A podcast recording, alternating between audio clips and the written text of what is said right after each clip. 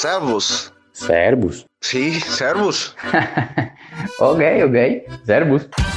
Servus. Servus. Servus. Servus, Bayern. Servus Bayern. Servus. Servus. Servus Bayern. Servus Bayern, el podcast del Bayern Múnich en español. Hallo, hallo, herzlich willkommen zum Servus Bayern, la nueva casa del Bayern Múnich, o más bien la casa con una nueva identidad, pero bueno, al fin y al cabo el mismo contenido. Y hoy comenzamos a grabar lo que viene siendo nuestro primer episodio. Y hoy con la casa llena con todos nuestros especialistas, nuestros analistas, vamos a estar viendo lo que, lo que eh, está ocurriendo en el actual mercado de fichajes y lo que se está preparando en la pretemporada con nuestro querido campeón alemán. Así que no doy más muela, como decimos en Cuba, y ya estoy saludando a nuestro primer analista, Servus Alejandro. Bienvenido a nueva cuenta del programa. ¿Qué te va pareciendo lo que está haciendo el Bayern en este mercado de fichajes? Hola Adrián, un saludo para ti, para Sergito, para Ernesto y por supuesto para quienes nos escuchan ¿Qué es lo que tengo esperado para esta pretemporada, para este mercado? Bueno, básicamente que se sigan cumpliendo los pasos que me parecen han sido muy inteligentes con la nueva directiva.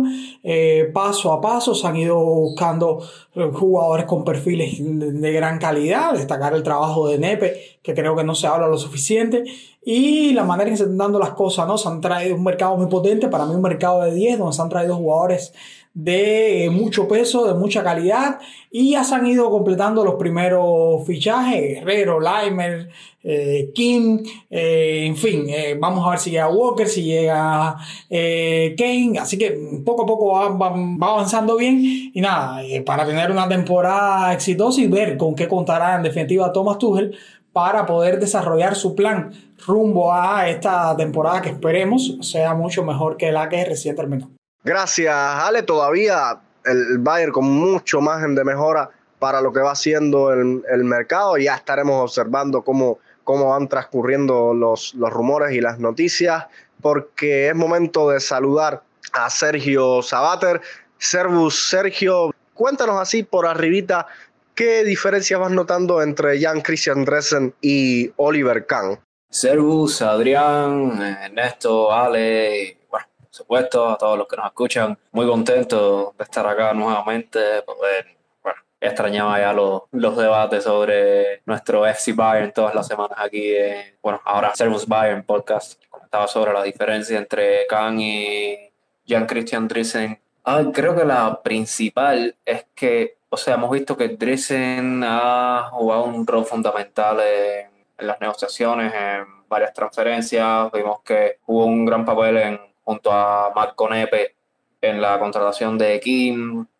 Se dice ahora que, bueno, quien está llevando las negociaciones por Harry Kane. De hecho, fue a Londres se reunió personalmente con Daniel Levy. Va por ahí la cosa, ¿no? O sea, Brazzo era el que llevaba las negociaciones directas con los otros clubes. Khan en ocasiones se metía, en ocasiones no, más bien. Casi siempre la tarea completa la hacían Brazzo y Nepe en esta ocasión, bueno, a ver que no hay un director deportivo, todos están trabajando, todos colaboran a su manera. Por lo visto, dicen es quien se encarga de ir y negociar con los directivos de los otros clubes.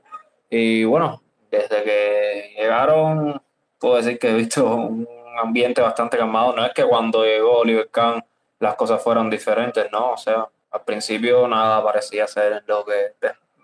Nada, nada se parecía a lo que terminó siendo.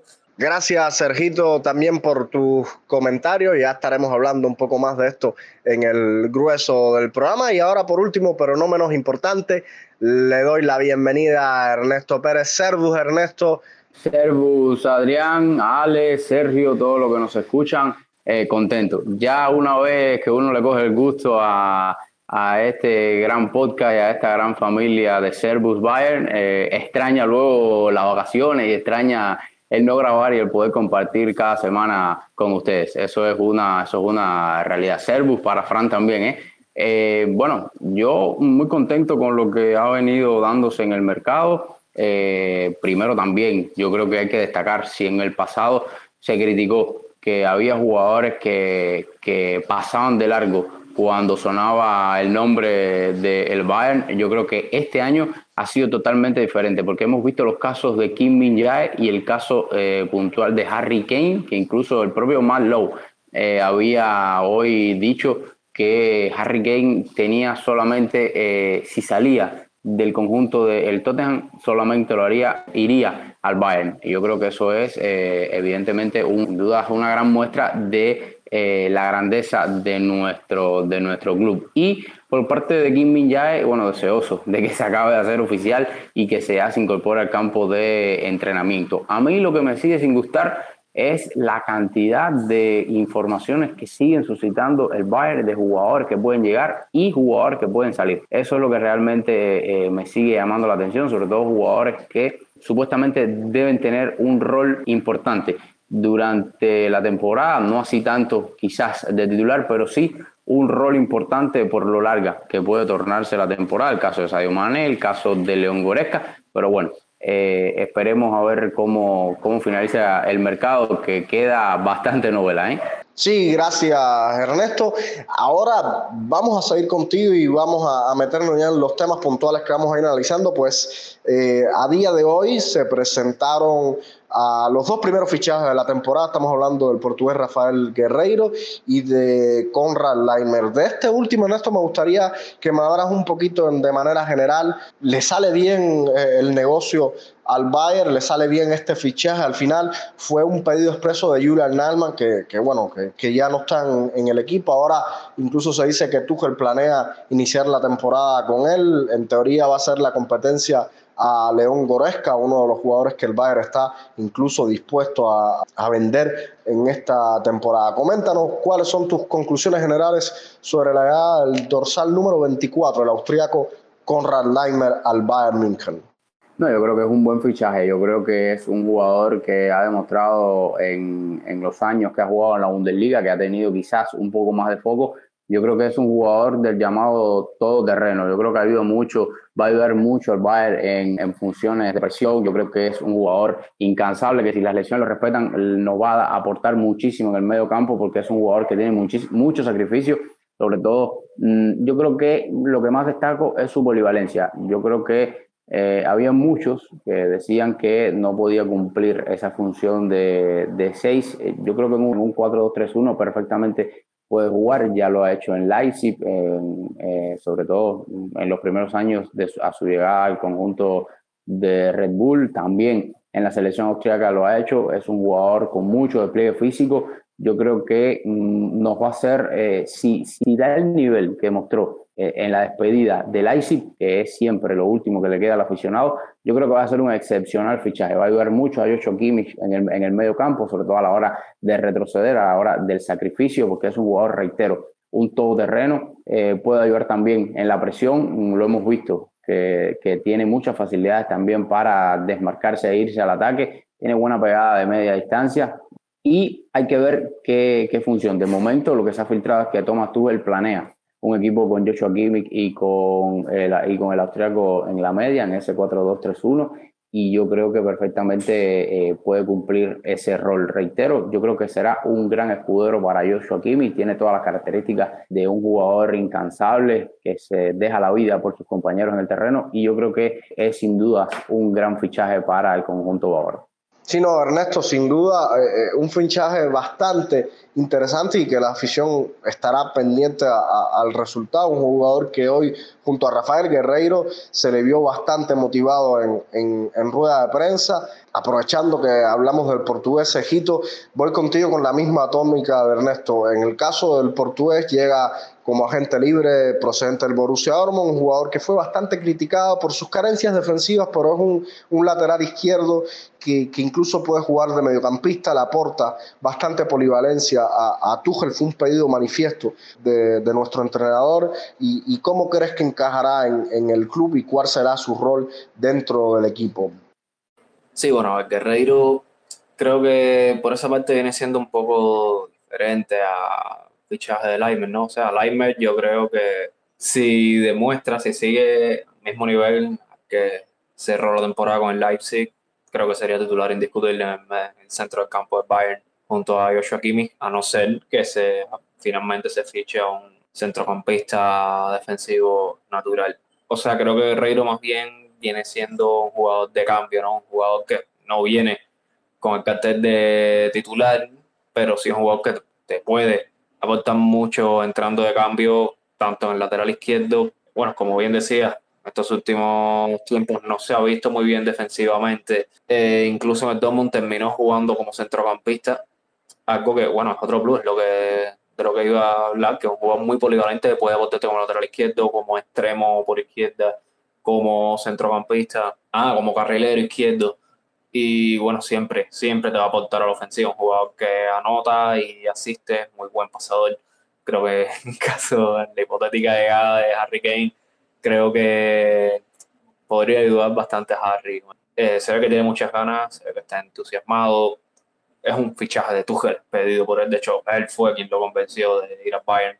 Así que, bueno, esperemos que tenga minutos y, y lo sepan aprovechar, ¿no?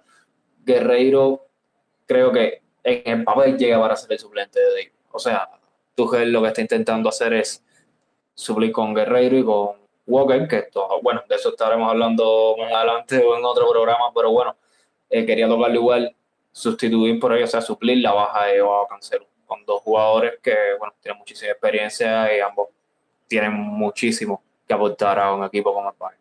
Gracias, Sergio, por tus comentarios y, y seguimos en, en, esta noche de debate ahora con un tema que, sorprendió a muchos y es que sin duda Alejandro Lucas Hernández fue una de las quizás grandes decepciones de, de, los últimos tiempos del Bayern. El flamante fichaje más caro de la historia del club se va al Paris Saint Germain por poco más de 40 millones, un Paris Saint Germain que no es muy bien apreciado por muchos de los aficionados del fútbol en, en general y se ha tildado incluso a Lucas de mercenario, coincidentemente con, con la salida de Lucas Jan Christian Dresden hablaba y, hacía declaraciones de que no quiere mercenarios en Múnich, de que el club va a desprenderse de los jugadores que, que manifiesten que no quieren estar y que quieren jugadores comprometidos.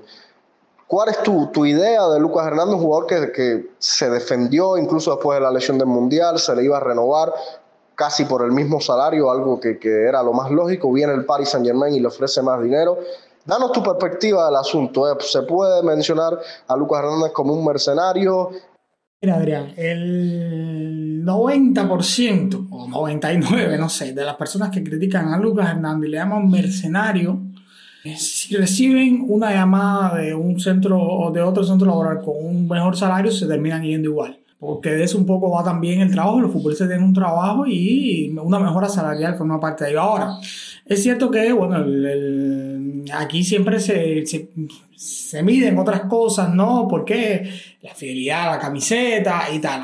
Hay un detalle que no me gustaría pasar por alto, es que, en definitiva, el aumento salarial del PSG no es tan alto, ¿no? Y uno nunca sabe qué es lo que motiva a un atleta a irse. Eso es algo que uno puede especular con ellos, es algo que uno puede, no sé, pero nunca vas a verlo sin cierta ya. Te repito, el aumento salarial, que los números que se manejan, que le dio el PSG a Lucas Hernández, no ser que haya habido que tampoco se ha hablado una prima de muy alta por medio, tampoco es significativo con lo que ganaban el Bayern, ¿eh? no, excede ni siquiera los 5 millones creo por temporada. Así que ojo que hay que tener mucho cuidado. Y, y normalmente cuando criticamos a un jugador cuando se quiere ir, y también lo criticamos cuando se quiere quedar y el club quiere deshacerse de él. Estamos viendo los casos de Goreca y de eh, Sadio Mane, por poner un ejemplo. Entonces creo que hay que dar un término medio a la hora de expresarse de esa manera hacia un jugador. Es cierto que Lucas, mira, yo soy el fan número uno de Lucas, me decepciona a mí también, por supuesto, que se quiera ir, porque he sido de los tipos que más apostó por Lucas Hernández, porque a mí me parece un centralazo, un tipo que mientras estuvo usando se entregó mucho. Recordar que Lucas jugó incluso con fracturas de, en las costillas en partido de Champions League, donde no había más nadie para jugar. Eh, Lucas anotó goles importantes en Champions también. Recuerdo, por ejemplo, la temporada pasada para atacar el partido ante Barcelona. Y nada, me parece a mí que Lucas eh, ha tenido una, una decisión de, de, irse que es polémica y porque nunca termina de cuajar, ¿no? Pero bueno, ya creo que es eh, dentro de su decisión. A mí me decepciona, como decepciona a todo el mundo, pero tampoco creo que, es, eh, que uno pueda ir diciendo la ligera sin conocer a fondo la historia de que es un mercenario de que, o que lo hace por dinero. Es con lo único que eh, no estoy de acuerdo con ese tipo de definiciones. Gracias Alejandro, sin ninguna duda no hay mal que por bien no venga. pese a que la afición le tenía un cariño especial a Lucas Hernández y bueno, ya lo hablamos eh, de todo el apoyo que le da el club. Eh, el reemplazo potencial que ya es Kim Min Ya, un jugador que, que viene eh, siendo el mejor defensa de la Serie A, formará una dupla sin ninguna duda bastante buena con Matáis Delaigo, incluso con el propio Dalot Upamecano. Sergito, ahora nos vamos a otro de los temas que siempre han traído una cierta complejidad y es que la portería en Múnich, cimentada por un Manuel Neuer histórico que es toda una institución, parece que, que está bastante complicado encontrarle sustituto al, al, capitán. Con independencia de la edad, de su estado de forma, de si está lesionado o no, la verdad es que nadie parece tener las espuelas y la fuerza necesaria para separarlo del puesto. En el caso de Alexander Nubel, pese a su cesión a Mónaco, pese a que se trajo gratis de Schalke, parecía una promesa. Cuéntanos ¿Cómo valora su, su, contratación? Quizás el Bayern se apresuró mucho, es un negocio fallido. ¿Ha hecho mérito suficiente Alexander Nubel como para pensar que era el relevo de Manuel Neuer? A ver, negocio fallido no lo veo, ¿no? O sea, Neuer llega gratis y, bueno, estuvo cedido en Mónaco y, bueno, luego ahora, caso de que sea vendido, sea cual sea la cifra por la que lo venda, al final significa una ganancia para el Bayern, ¿no? se decía que el Leeds ofrecía 10 millones, Stuttgart quería una, una sesión, pero bueno, Bayern rechazó la, la oferta de sesión. Tema de apresurarse, no tanto, o sea, hay muchas cosas inciertas con el tema de, de fichaje de Alexander Newell por el Bayern, o sea, en un principio se creía por, sus, por sus características, ¿no? Que un juego muy similar de Manuel Neuer, bueno con los pies, eh, bajo palo, un en el charque, tuvo muy buena, o sea, muy buen inicio de temporada en la, en la 19-20. De hecho, fue mejor portero del Europeo Sub-21. La primera mitad de la Bundesliga estuvo muy bien, pero cuando se anuncia su fichaje por el Bayern, empieza a, a bajar su nivel, a bajar considerablemente. Eh, también, bueno, creo que era joven, no aguantó las críticas, las amenazas, incluso amenazaban, los aficionados de Charca amenazaban de muerte a, su, a él, a su familia, en fin, creo que la presión se lo comió. Pero al llegar Bayern, bueno, tuvo muy pocos minutos. Tengo entendido que Brazo lo había prometido cierta cantidad de, de partidos a la hora de firmar el contrato y esto no se cumplió.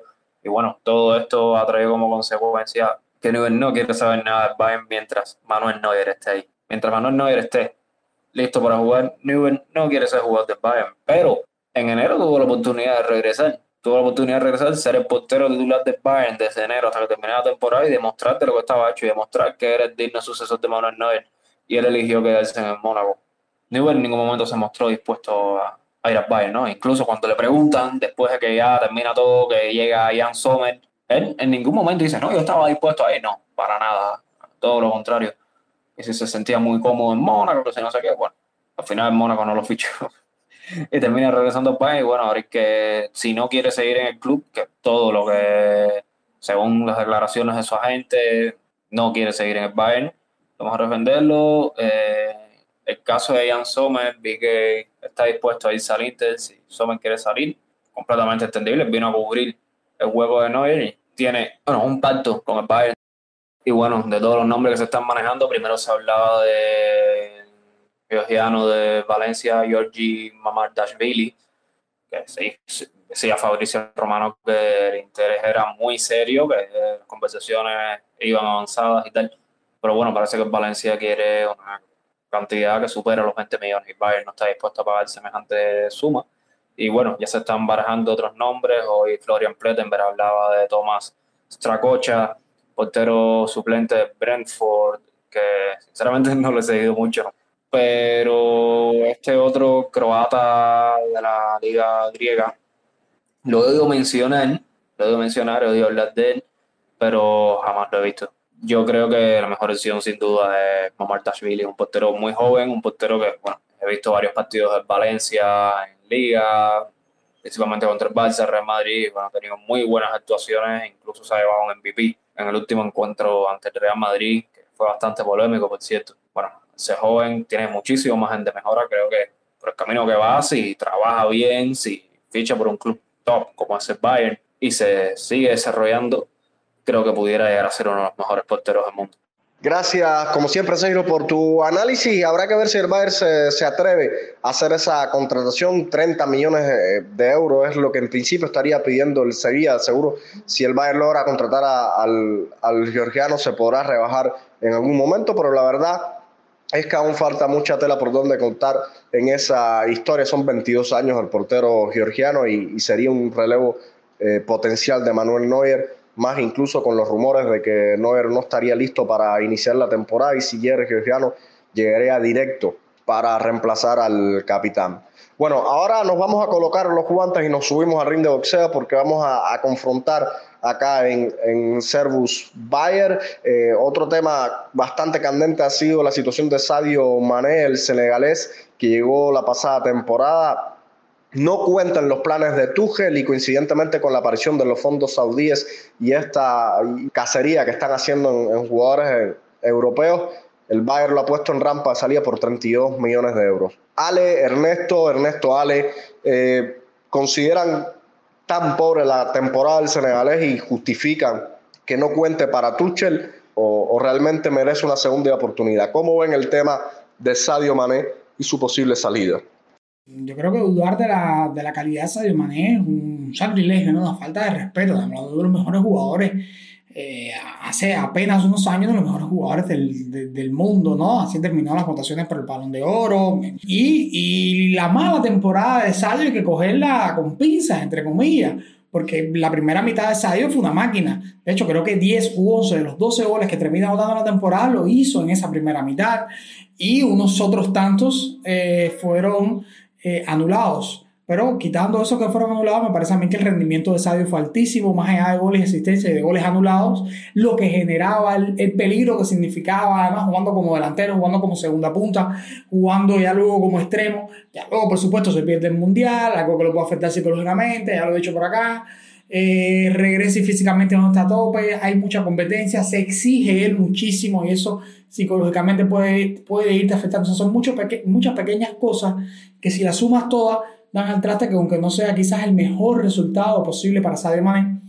Y bueno, hay un cambio entrenador, o sea, empiezan a hacer una serie de cuestiones que no favorecen a que el mejor es Sadio. Ahora, que por eso se quiera desechar como si estuviéramos hablando de Bouna Sar, me parece una falta de respeto eh, a, su calidad como jugador. Si le quiere buscar una explicación económica de que mira que en definitiva el perfil de Sadio con otros jugadores quizás no mejores, pero sí más jóvenes, con mayor proyección a futuro, que cobran menos. Eh, o sea que hay que prescindir de uno de esos promos porque el entrenador no, no pretende usar tener tantos en la plantilla. La masa salarial de Sadio es alta. Mira, es una buena oportunidad con el mercado eh, saudí abierto, una buena oportunidad de que vaya. Y hay una oferta económica importante y eso nos va a permitir traer a un perfil de jugador que necesitemos más. O sea, si me das esa explicación, eh, de lo económico, yo eh, lo entiendo perfectamente, pero lo que no me gusta es que se trate de, de, de, hablar de Sadio Mané como un fracaso total, como una decepción total. A mí eso me parece hiper exagerado, porque no me parece que su, creo que su segunda mitad de temporada hubiese sido nefasta, pero si hubiese sido al revés, o sea, ¿qué hubiese pasado? Si fuera nefasta la temporada de Mané, si hubiese tenido unos primeros meses catastróficos y después de una lesión, después del mundial hubiese llegado, hubiese metido eh, hubiese tenido los números, el rendimiento de esa primera temporada, estaríamos diciendo ahora que eh, Sadio Mané eh, es un fracaso. Y estoy hablando solo de invertir eh, el tiempo de las lesiones del rendimiento, no de que juegue mejor o peor de lo que lo hizo en verdad. Eso es para tener una idea, ¿no? A veces tenemos que ser un poco más activos con, lo, con los análisis. Y yo, yo, estoy absolutamente en contra de que si el tema es deportivo, que se vaya a Sadio Mané. Porque además lo digo ahora aun cuando Thomas Müller, eh, cada vez que ha tenido un delantero centro, ha sido el mejor socio del mundo que puede tener un delantero centro es Thomas Müller. Pero el caso de Harry Kane, que aunque es un nuevo puro, tiene otras características, me parece que en el Bayern no tendría un mejor socio que Sadio Mané. Yo, mm, o sea, estoy por la misma línea. Hace poco eh, Dresden había comentado que eh, querían jugar, que no fueran mercenarios, que quisieran estar en el Bayern y yo creo que Sadio Mané es uno de los que ha eh, dicho en varias ocasiones que quiere permanecer en el club, que quiere demostrar su valía en el club, que está consciente de que la temporada anterior fue bastante complicada, para algunos mala, eh, para otros regular, para otros no, no las expectativas. Y el jugador senegalés ha dicho que está consciente de ello, que se quiere quedar, ha recibido varias ofertas eh, incluso el fútbol saudí, eh, que está muy de moda en estos tiempos dándole vueltas, pero él firme en su posición que se quiere mantener. Entonces, ¿por qué no darle una segunda oportunidad? Además, no estamos hablando de un jugador cualquiera, estamos hablando de Sadio Mané, un jugador que fue uno de los mejores eh, jugadores en la Premier League, hablamos de la mejor liga del mundo, factor, una de las piezas claves en los títulos con el, con el Liverpool de Jürgen Klopp, pero yo creo que todo esto se resume a, eh, al entrenador y eh, lamentablemente por mucho apego no quiera tener al jugador, por muchos sentimientos que el jugador pueda tener por el club, si el, entrenador no lo ve en su esquema, si el entrenador no le encaja en su sistema, no se puede hacer nada más. Y eh, yo creo que el Bayern lo va a utilizar entonces como una posibilidad de mercado, sobre todo no tanto por la, por la venta, porque quizás la venta no sea tan cara, pero sí va a liberar eh, eh, bastante un poco la masa salarial del equipo, uno de los jugadores que más cobra en la plantilla pero a mí realmente no me gusta. Eh, mi opinión personal, yo mantengo a Sadio Mané, le doy, por reitero, por las características del jugador, por ser lo que es, le daría una, una segunda temporada, pero bueno, parece que el entrenador eh, Thomas Tuchel no piensa lo mismo y todo pinta con que Sadio Mané dirá adiós esta temporada del club ahora. Gracias, Ernest. Al final, Ali y tú prácticamente no se tiraron golpes y, y digamos que se abrazaron en un empate, coincidieron bastante. Vamos a ver cómo nos va a Sergito a mí con el otro tema que hoy ha reventado Twitter, Twitter Bayer por lo menos, y es el tema de León Goresca. Y es que eh, pese a que el jugador ha manifestado que desea quedarse en Múnich y que va a luchar a muerte por, por mantener la titularidad, pues la verdad que el club ha, dicho que el que llegue con a partir de 40, 50 millones, eh, hay una posibilidad de venderlo. Sergito, no sé si el club está para permitir eso y si sería un lujo eh, soltar a, un jugador como León Goresca. Eh, hoy incluso Maximilian Koch aclaró de que para el alemán no sería un problema cambiar Múnich por, por Dortmund. Otra de las situaciones también bastante eh, peculiares. Cuéntanos, ¿qué te parece la, la potencial salida de León Goresca y, y, si el Bayern se puede permitir deshacerse de ese jugador? Si llegara una oferta de 50 millones 50 millones, no 40, 50 millones y existe la posibilidad de invertir ese dinero en un centrocampista top, creo que lo haría.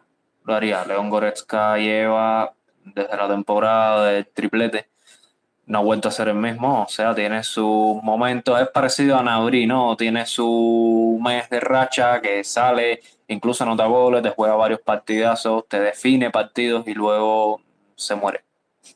Se mete jornadas y jornadas siendo, no sé, un jugador menos en el terreno, un jugador invisible que incluso sube muchas veces y deja mucho espacio que genera contragolpes de rival, deja a Kimmich solo muchas veces y bueno, termina exponiéndolo.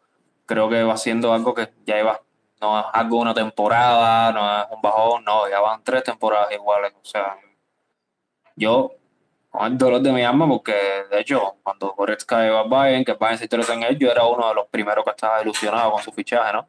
Incluso tengo una camiseta suya. Ahora, si no se puede fichar a más nadie, sí, no lo vendería. Yo lo mantengo en el club. Y bueno, esa además el sabe Seito, yo realmente coincido bastante contigo. Lo que pasa es que me deja, me dejo cierto mal sabor de boca. Es el tema que me parece que no se está midiendo con la misma vara a, Goresca y, por ejemplo, jugadores como Sané.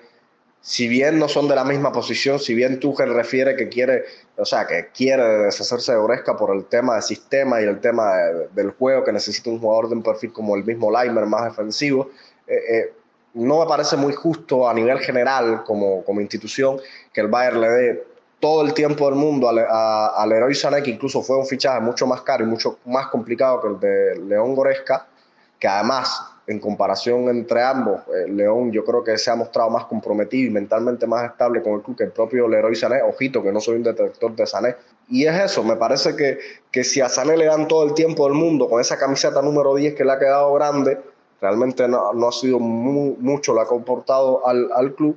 Eh, ¿Por qué al número 8 no le vas a dar al menos otra temporada más para comprobar si puede eh, ser el titular? O sea, por esa parte te apoyo, yo estoy de acuerdo. O sea, lo, que acabo de decir para Goresca va también para Sané y para Nabri, ¿no?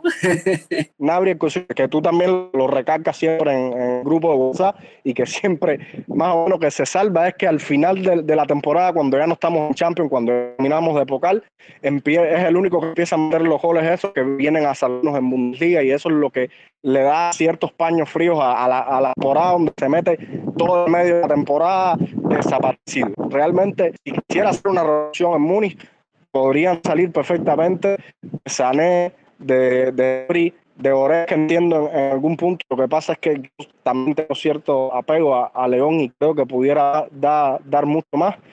Al menos creo que estos jugadores se merecen. El Bayern puede hacer lujo de tratar una temporada más con ellos y ya, pese a que se bajen su valor de mercado, eh, la temporada siguiente sí poder hacer con más fondos y con productos a su venta, hacer un poco de, de cambio. Eh, vamos con el último tema caliente de la noche.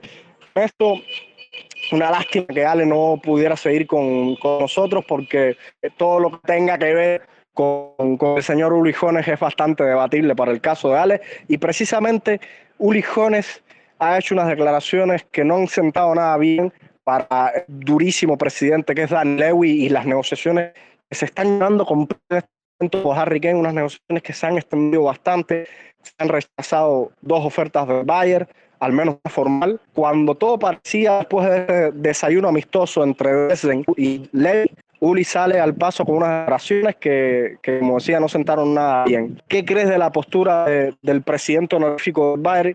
¿Le puede jugar una mala pasada en las negociaciones o quizás Uli sepa de lo que está haciendo y nos puede ayudar de alguna forma en dar ese fichaje o Uli está hablando desde el conocimiento pleno que tiene en esta actividad y desde la seguridad que le da que llegue el inglés, el capitán de la selección inglesa al bar. A ver, muchos medios han dicho que cuando Uli habla es porque algo hay entre manos. O sea, yo creo que ese algo todo el mundo lo sabe. Eh, el Bayern está intentando fichar a Harry Kane. Harry Kane ha acercado postura desde el punto de vista personal diciendo que quiere eh, o que le gustaría jugar en el Bayern si es que sale del Tottenham, pero mm, a mí en lo particular yo creo que no hay motivos para hablar con tanta seguridad de que el jugador va a llegar en estos momentos y más eh, viendo quién es el otro negociador. Daniel Levy, un hombre súper complicado para desprenderse de sus figuras. Eh, vimos en el pasado los casos de Luka Modric y Gareth Bale al Real Madrid, que fueron casos que se cerraron eh, prácticamente finalizando el, mercado bien adentrado a agosto, eh, jugadores que tuvieron que forzar, cosa que no creo que pase con Harry Kane, eso lo descarto, lo descarto totalmente, totalmente que vaya a suceder, que Harry Kane vaya a ponerse, como se dice en el buen cubano, en 3 y 2 pues, y vaya a, a ir en contra de la directiva, eso no creo que va a pasar, pero yo creo que no había necesidad de salir a, hablar respecto a ese, a ese fichaje. Y más que minutos antes había dicho que no le hablaran de ningún tema de fichaje, que eh, no quería estropear ninguna negociación o algo por el estilo. Ahora, cuando Uli habla es porque sabe que algo está cerca. Mm, prácticamente dijo cosas que se sabían, eh, las posturas de la familia de Kane hacia el Bayern, que hay posibilidades, que el Tottenham no va a jugar competiciones europeas y que el Bayern sí, que el Bayern le puede dar más facilidades de títulos eh, nacionales e internacionales que lo que le puede dar el Tottenham. O sea, yo creo que eso es sabido, pero yo creo que calentar de esa forma, encender ese, ese mechero en estos momentos, eh, con lo que conlleva eso, estando Daniel Levy por el medio, yo creo que es un poco complejo en estos momentos. Incluso eh, Dresen o sale, si mal no recuerdo, hoy sale a decir algo como que em, con la humildad, yo creo que lo más importante es la humildad, yo creo que lo más importante es mantenerse mm, en un ambiente eh, eh, de amistad, ¿no? Con, con, la parte, con las partes del Tottenham y que el fichaje vaya por un buen camino. Yo creo que eso es lo más importante, yo creo que el presidente, más allá de las declaraciones de Uli, está centrado y yo creo que hay muchas posibilidades de que de verdad se dé, pero yo creo que no había motivo para, digamos que, eh, quitarse la camisa y un poco sacar esa prepotencia y poca humildad que a veces muestra eh, delante del micrófono algunas personas, ¿no?